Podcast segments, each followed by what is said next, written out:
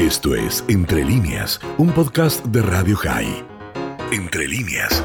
Es verdad que la especie humana, los seres humanos, tenemos capacidades múltiples y, entre otras, adaptarnos a las nuevas realidades, pero no es simple y no es gratuito.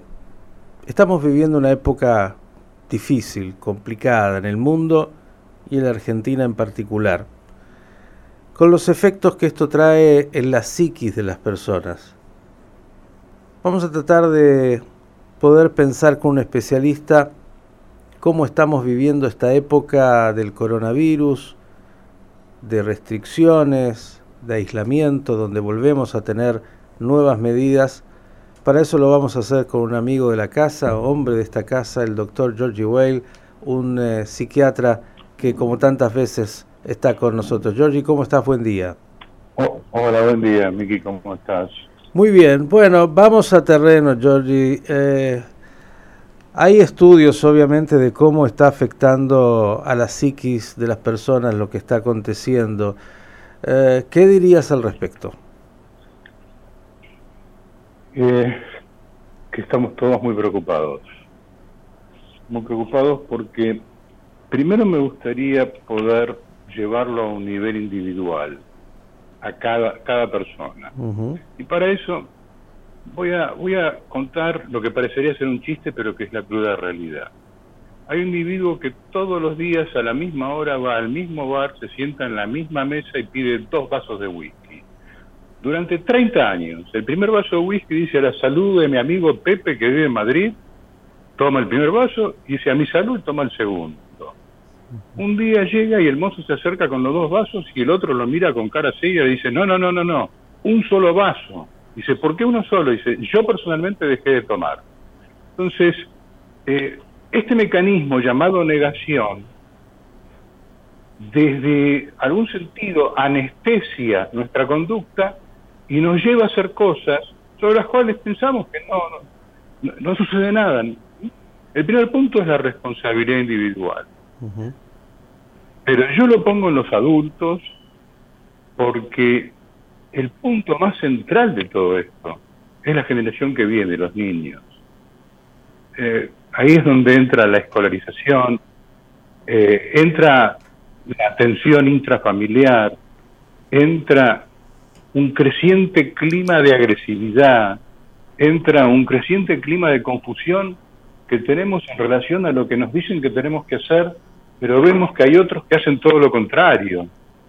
Eh, digamos que lo que lo que está sucediendo es reacomodar de un modo disfuncional, no digo patológico, digo disfuncional, nuestra manera de vivir.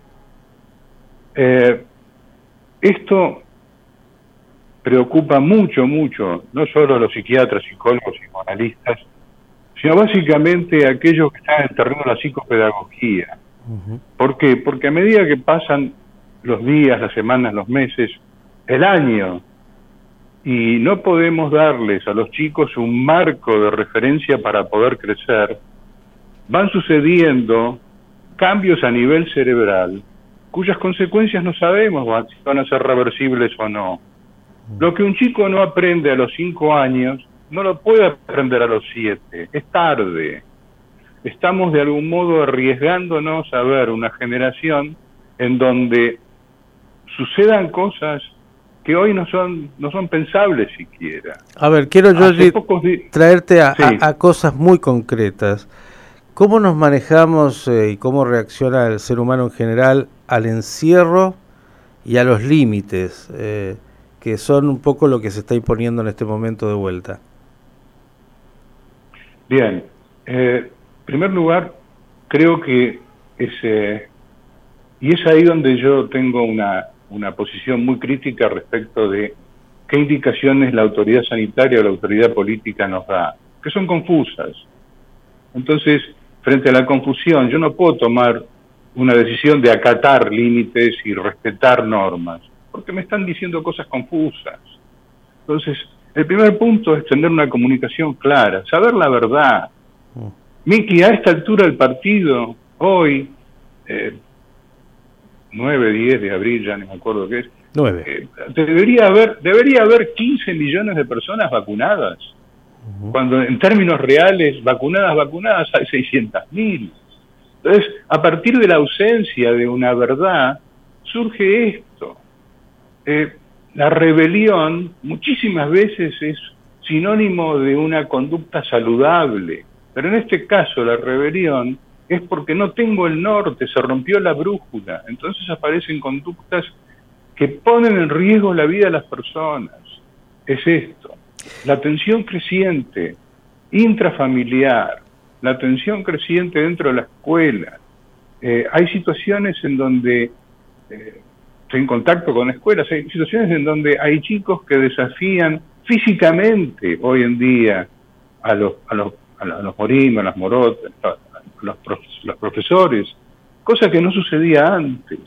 Ahora lo hacen en la escuela porque no lo pueden hacer en la casa y quizás también lo hagan en la casa. Es decir, eh, si nosotros no podemos tener un manual básico de instrucciones que sea cierto, verdadero, que no prometa cosas que no van a poder cumplirse, pero que me digan, esto es así, y hasta tanto no tengamos eh, la vacunación completa, hasta tanto no tengamos certeza de que no hay nuevas cepas, hasta tanto no tengamos hábitos saludables de, el uso del barbijo, lavamanos, etcétera, etcétera, eh, bueno, van a ser cosas muy, muy duras. A ver. Y más duro es cuando. Sí. Yo escuchándote pensaba, ¿no? Que en realidad eh, los seres humanos podemos vivir situaciones límites, pero lo que necesitamos es justamente lo que estás diciendo, que se nos diga la verdad, porque cuando hay una negación o hay una pretensión de una ilusión, lo que hace es eh, vivir en un doble discurso y en una incertidumbre además porque lo que necesitamos muchas veces es eso. A ver, señores, no vamos a tener vacunas y no las vamos a tener. Ahora, prometer algo que no se cumple en términos de lo que está aconteciendo produce una angustia aún mayor, ¿no? Mm, sí, no, no, solo, no solo angustia, sino que paso a, a otra etapa posterior a la angustia, que es la reactividad. La angustia tiende a bloquearme, inhibirme, puede llevarme a una situación de pánico pero si yo me revelo contra la, angustia interior en función de no tener una hoja de ruta, es como cuando, cuando nos mostraban por televisión esas rutas que llegaban a un lugar en donde se terminaba el camino, no había más camino. ¿A dónde sigo? Mm. Este es el punto. Eso viene tengo que tomar un acompañado del miedo, obviamente, ¿no?